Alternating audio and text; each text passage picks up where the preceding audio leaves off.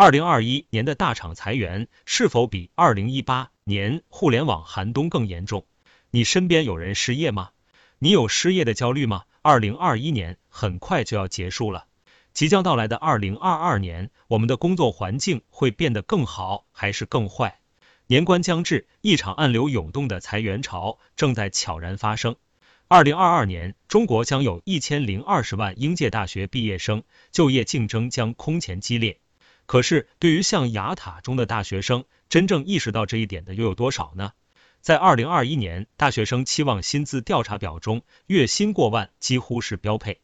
如果把就业城市放在北上广深，期望薪资超过两万。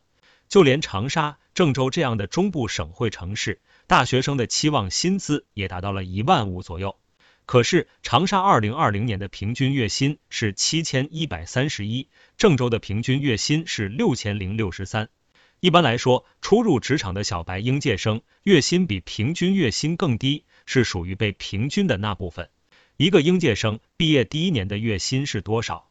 说实话，在高度市场化的中国，薪酬是非常透明的。一个大学生想了解自己在市场里的价格，很简单。只要打开招聘软件，选择学历、行业、城市、岗位、工作年限，你看看匹配到的岗位工资区间是多少，然后取中位数，就基本不会错了。市场是残酷的，期望薪酬不能靠主观意向。为什么调查表里的期望薪酬普遍过高呢？这里面有个追高的心理，别人说期望薪酬一万五，你怎么能说五千呢？即便你知道。一个普通本科应届生的真实月薪就是底薪三千加两千提成，综合薪酬就五千。可是你仍会说我的期望薪酬是一万五，这不仅是对自己的严重高估，还会被身在职场里的老狗们嘲笑。毕竟能拿华为年薪百万 offer 的天才少年是极少数。如果在往年，应届生还能以进互联网大厂为目标，可是从今年开始，互联网大厂也不那么好进了。今年的夏天，不少应届的同学拿到了字节跳动的 offer，入职的时候还忍不住晒一晒字节的工牌，来炫耀大厂荣光。可是还没来得及转正，那彰显大厂员工身份的字节工牌就成了离别时刻的职场印记。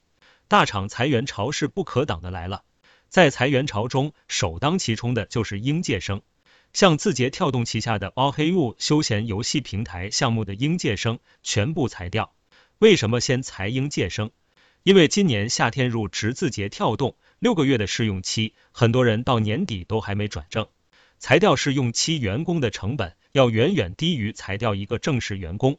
而且啊，黑用是字节跳动新做的游戏项目，在字节跳动内部，游戏业务还不赚钱，是亏损的。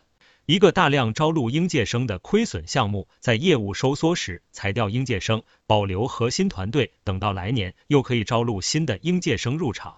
这是一个企业在逆势中的常规做法。可对字节跳动而言，除了游戏，还有房产信息、在线教培、社区团购等业务，基本都是亏损。字节跳动真正能够提供稳定现金流的，只有头条和抖音两大产品线。字节跳动不好过，它的对手快手更加不好过。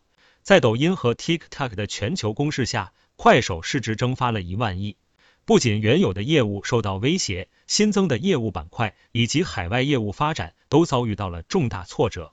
快手的裁员比字节要晚一些，但对职工打击更大，因为快手裁员恰恰选在年底，将裁掉百分之三十的员工。要是在往年年底，大家翘首以盼的是拿到年终奖，回家过个好年。可是今年年底，谁会被裁？这份工还能不能保到明年？这才是大厂员工更担心的。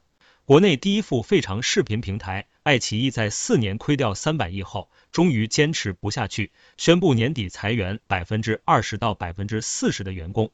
给个区间的意思，不是说裁百分之二十，而是朝着百分之四十的目标去裁。爱奇艺旗下的漫画、小说、VR、游戏等部门都将大规模裁员，有些部门直接打包全部裁掉。这将是爱奇艺成立以来最大规模的一次裁员。此外，滴滴、百度、腾讯、新浪、唯品会、苏宁等互联网大厂都将在年底迎来一波人员优化。用马云的话说，就是阿里每年向社会输出一千名优秀人才。中国互联网大厂开始规模化，向社会输出各自不要的人才。其中，腾讯的做法是最苟且的。腾讯用高薪聘请应届生，给应届生发四十万年薪。但是，应届生的这笔钱不是凭空掉下来的，是从中层那里抠出来的。比如，腾讯 PCG 实施聘任制，一年一签，不合格就不续约。这是将内卷的压力卷到中年人的身上。尽管腾讯推出了退休福利计划，但是在腾讯真正能熬到领退休金的人又有几个？